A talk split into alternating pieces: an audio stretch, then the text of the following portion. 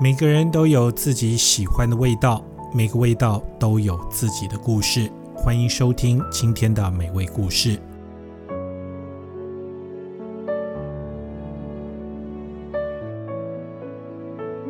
今天要讲的这个题目其实很有争议性，因为不要说该不该吃它，或是说该怎么样料理，就连名称该怎么样念，海峡两岸其实都很不一样。有人习惯叫它瓜牛。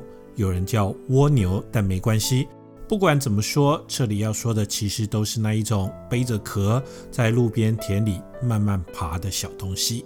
不管叫蜗牛或是蜗牛都好。对于吃蜗牛，我还是特别问了一下周边朋友，大家的看法可以说非常两极。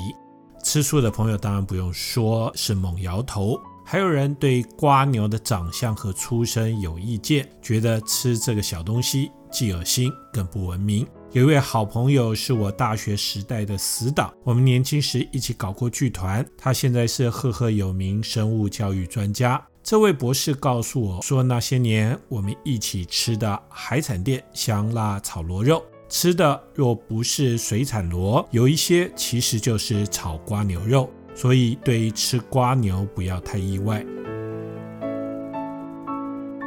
我也大概搜了一下，现在台湾兜售蜗牛肉的网页上，有些可以看到螺肉的标注说明。因此，我若是换个角度来说，说我们来看看怎么吃田螺，许多人大概感觉会好一点，接受度也会大一些。另外，蜗牛肉高蛋白、低卡路里，脂肪很低。胆固醇几乎为零。对一些饕客朋友来说，瓜牛肉的味道香嫩 Q 弹，甚至说是吃起来比小牛肉味道更好。还有人以农业环境的角度来对吃瓜牛辩解，说瓜牛对农作物反正有害，多吃些瓜牛可以帮忙农夫少撒点农药。听起来好像有道理，但其实现在吃的瓜牛大部分都来自养殖。这跟减少用药应该没有太大的关系。现在法国一年要吃掉四万到六万吨的瓜牛，全球每年瓜牛养殖的产值大约是一百二十多亿美元。一般提到吃瓜牛，很多都会与法国的前菜 escargo 联想在一起。很多年以前，我第一次到巴黎的时候，那时候网上资源还没有这么丰富，还是拿着那种小小旅游书找美食餐厅的年代。记得在当地听过人家说，法国人吃瓜牛是因为以前打仗，法国人被敌人长期包围，牛肉、鸡肉，什么肉可以吃的动物蛋白质全都吃光光，最后没有办法，只好对田里水沟的瓜牛下手。据说，经过当时法国厨师一番巧手烹调，瓜牛竟然成为盘中美味，许多人也一试成主顾。后来，对于瓜牛这味道，甚至开始念念不忘。我当时听了这个故事，还以为这就是吃瓜牛的开始。后来回来是认真查了一下，才发现这个说法根本不靠谱，只是说对一半的美味故事。虽然就现在来看，法国的确对瓜牛餐点是打响知名度，但吃瓜牛并不是从法国开始。细细找了一些资料，瓜牛料理现在成为法国餐厅的流行餐点，与法国过去经历的一场战争还算有点关系。稍后我们要来谈法国人是怎么开始流行吃瓜牛。不过在这之前，我们先来听听真正人类吃瓜牛的起源。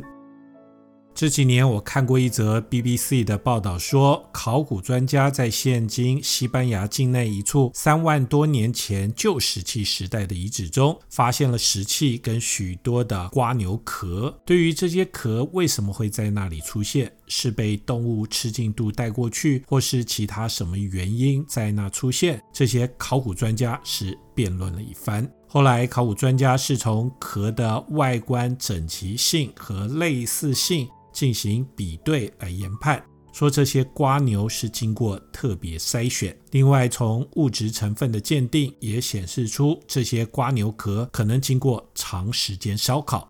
以前欧洲、北非其他地方就已经有远古人类吃瓜牛的考古发现。这项最新的发现也把人类吃瓜牛的历史从两万年前再往前推了一万年，也就是说，三万年前人类就开始吃瓜牛。有一些研究食物历史的学者也认为，瓜牛本身很好养，外壳既像是食物包装，更像盛装食物的容器。加上肉身可吃的部分很多，不像是其他的肉啊、鱼啊，骨头刺的一堆。除了壳，瓜牛肉本身食材被浪费的比例很少，营养也不差，很早就被人类当作为一份完整的餐点。因此，养瓜牛可能比这个养鸡鸭牛羊要早很多，很可能是人类第一种养起来作为食物的生物。其实，今天说的瓜牛，也就是蜗牛，很早以前就已经被古罗马上层社会当作美食佳肴。大约在罗马共和晚期到罗马帝国时代这一段期间，就已经有吃瓜牛的风气，由于需求不小，也就有人开始动脑筋来养瓜牛。两千多年前，罗马著名的学者老普林尼在一本他很有名的著作《博物志》当中，就记载了罗马人开设农场养殖瓜牛的经过。当时，瓜牛农场不但喂瓜牛吃菜叶、牛奶，甚至给瓜牛喝煮滚过的葡萄酒。说这样可以培养不同的风味，我不知道这跟后来我们听到过的香草猪，也就是喂猪吃香草，希望猪肉带香草气味，是不是一个概念？但由此可见，当时的瓜牛是很珍贵，要不然不会那么费心机。后来随着罗马帝国的扩张，这种吃瓜牛的习惯或是嗜好也开始蔓延在整个欧洲和北非。我曾经从一本一九一五年美国旅馆、餐厅雇员和调酒师工会的期刊，也就是叫做《The Mixer and Server》上看到罗马帝国养瓜牛的发展和描述。这个文章说，罗马帝国在现今瑞士和多瑙河流域是建立了瓜牛养殖业，这些养殖业甚至后来一直发展到中世纪。至于法国人是怎么开始吃瓜牛，这当然跟罗马的扩张也有关系。罗马远征高卢，罗马士兵也把吃瓜牛的习惯带进当时的高卢，也就是现在的法国。只不过跟现在很不一样的是，当时高卢人是把瓜牛当餐后点心吃，不是作为现在的前菜。后来到了中世纪的法国，瓜牛养殖被修道院所垄断。这其实有点好玩哦。修道院跟许多饮食和生活习惯是息息相关，像是酿葡萄酒、研发肥皂或是香水，这些都跟修道院有关系。在当时，不管男女修道院也把养瓜牛作为营生项目。他们把瓜牛养大以后，然后一大桶一大桶是卖给市集。到了十六世纪啊，吃瓜牛可以说越来越受欢迎。有人当时是用油煎一煎，或是加点洋葱炒熟，或是串烤来吃，甚至也可以丢在水里煮一煮。许多宴会吃饭的场合也可以看到瓜牛，瓜牛的销售相当可观。吃瓜牛不但很时尚，根据记载，天主教教会把瓜牛和青蛙与乌龟是一起归类为鱼，因此像是星期五或是大斋期，只允许吃鱼不吃肉，这些日子竟然可以吃瓜牛，因为这是当鱼来吃。不过有些食物吃久了，或者是说吃太多可能会腻掉。非常奇怪是，到了十六世纪中叶以后，差不多两百两百五十年，原来吃瓜牛的习惯突然改变，吃瓜牛慢慢变得不太受欢迎。这怎么说？因为从一些当时的食谱介绍怎么调煮瓜牛时，突然变得遮遮掩掩、欲言又止，甚至对吃瓜牛显得有点羞愧。有位经常客串演电影的老演员 Ed Pierce，他说，在一八一五年，一些巴黎最好的餐厅菜单上竟然找不到 escargot 蜗牛这道菜。他说，这显示当时吃蜗牛已经不再时尚。不过他说，在巴黎东边的省份，像是阿尔萨斯和洛林以及一些乡村地区，吃蜗牛的风气仍然存在。我前面说，现在法国人流行吃蜗牛与一场战争有关，这指的是1870-71年法国与普鲁士所发生的普法战争。普法战后，原来属于法国的阿尔萨斯洛林被并入新成立的德意志帝国。这时，有一些阿尔萨斯洛林地区的难民是到巴黎讨生活，甚至不得已是开起小馆子。原本地方流行吃瓜牛的风气，现在又在巴黎如雨后春笋出现，这后来也形成一股新的流行风潮。另外，铁路的发展也是很重要的推手。十九世纪中叶以后，欧洲人的铁路发展越来越快，铁路加速远距离的旅行，更对货物运送有很大的帮助。乡间省份的农作物、农产品可以透过铁路快速运进城市。法国酒乡 Burgundy 的大瓜牛，这时候也可以趁新鲜运进巴黎。对于巴黎餐厅推出 Escargot 提供良好的食材。从此，乡村的瓜牛不仅在巴黎，甚至远到意大利和西班牙都开拓了新的市场。瓜牛也重新回到法国巴黎餐厅的菜单上，并且一直持续到今天。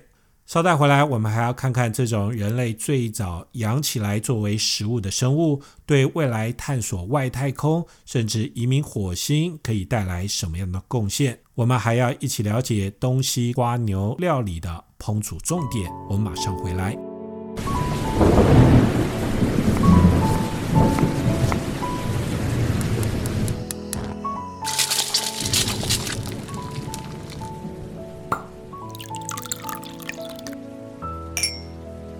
每个人都有自己喜欢的味道，每个味道都有自己的故事。欢迎收听今天的美味故事。拿生鲜瓜牛做菜的难度，其实不在怎么煮或是怎么调味，难是难在清洗。若是拿来的是野生瓜牛，必须要静置一段时间，让它清清肠，或是喂它吃点干净营养的好东西，把肠里原本的脏东西给清出来。至于养殖场来的，因为原本喂食的就是有机蔬菜，可以免去清肠这样的程序。但不管怎样，都还是要好好洗一下，特别是将瓜牛身上的黏液，许多人有各自不同的怪方法来应付。有些人喜欢加盐浸泡，或是用面粉、炉灰来搓洗，甚至我还听说过要用芭乐叶来洗才洗得干净。西方人则比较喜欢用柠檬汁或醋来清洗，说是把脏东西清掉，但可以让黏液保存下来。另外，尽管东西方对于怎么煮瓜牛的方法不同，但有一个共通点，就是肉要熟透。法式焗烤靠的是烤箱或是炉火的高温，若是中式热炒，除了要大火快炒一下，还得呛一点酒，目的就是避免瓜牛身上的寄生虫一起吃下肚。不过一般来说，现在养殖的冷冻瓜牛肉或是田螺肉，基本上都已经做到初步清理，可以相对放心。无论是中港台，现在想要买到冷冻的白玉瓜牛肉都不难。至于在美国，不准国外的活瓜牛进口，农业部许可的瓜牛养殖场又很少，因此在美国很难买到生鲜瓜牛。许多餐厅的法式烤瓜牛用的其实都是罐头瓜牛肉。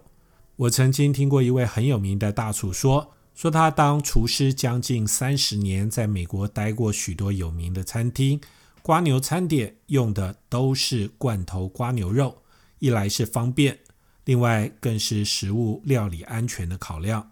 在美国一些专业食材贩售店的法国进口瓜牛罐头旁边，就可以找到瓜牛壳一起卖。比较有趣的是，我第一次看到这些洗得干干净净的壳，还以为是贝壳。心里当时想，是不是给餐厅当作为海鲜摆盘？后来看一下说明才知道，这样一打两打装一罐漂漂亮亮的瓜牛壳买回去很好用，可以先把罐头瓜牛肉用 parsley，也就是巴西利，加上红葱头、大蒜、白酒稍稍炒一下，然后加点奶油和盐与胡椒调个味。最后把瓜牛肉是塞回瓜牛壳，再把调料是封住瓜牛壳口，放进烤箱，用华氏四百五十度，差不多烤个十分钟，就可以拿出来摆盘配面包吃。这其实说起来是一道非常简单做又很唬人的法式前菜。至于中式九层塔辣炒瓜牛肉的做法，网络可以找到各种版本，喜欢的可以去自行参考一下。但要把握的重点是，怎么样让瓜牛肉吃起来有滋味又不过硬，这可是学问。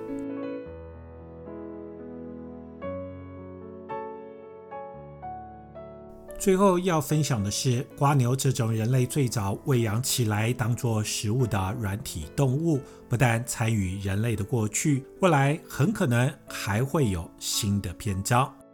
我在关于太空研究的报道中看到，为了未来长时间太空旅行，或是刚刚在火星建立聚落后寻找生鲜肉食来源。俄罗斯科学家也在研究以瓜牛作为太空肉食品供给的可能性。由于冷冻食物或是罐头食物有保存期限，加上一直吃罐头或是这类牙膏类的太空食物，吃久了，太空人或是移居火星的人也会受不了。在无法带一大群牛羊鸡鸭搭乘太空船的前提下。从旧苏联时代协助太空计划的俄罗斯生物研究院认为，瓜牛是太空旅行动物蛋白质很好的选项，因为带着瓜牛往太空出发要容易许多。瓜牛可以装在箱子里，另外也非常好养。一些大瓜牛存活期可以长达十年，一路上只要吃些剩菜、果皮或是残渣就可以长大。大瓜牛还会不断产卵，生出小瓜牛，让肉食品源源供应不绝。当然，生物研究所的科学家也说，在太空要怎样培育或是煮出好吃的瓜牛餐，也会是很大的考验。说起来还真的很奇妙，不管上古人类或是未来移居火星的人类后代，很可能在不同时空背景下都吃瓜牛。不起眼的小瓜牛竟然串起人类的发展。以上就是今天的美食故事，希望你喜欢。我们下次要来聊的是酸辣汤。酸辣汤这种平民美食，不少人爱喝，却有浓浓的历史味道。另外，不管是大江南北、海峡两岸，甚至海外的中餐馆，酸辣汤都有不同的美味故事。我是张翰。我们下次再会。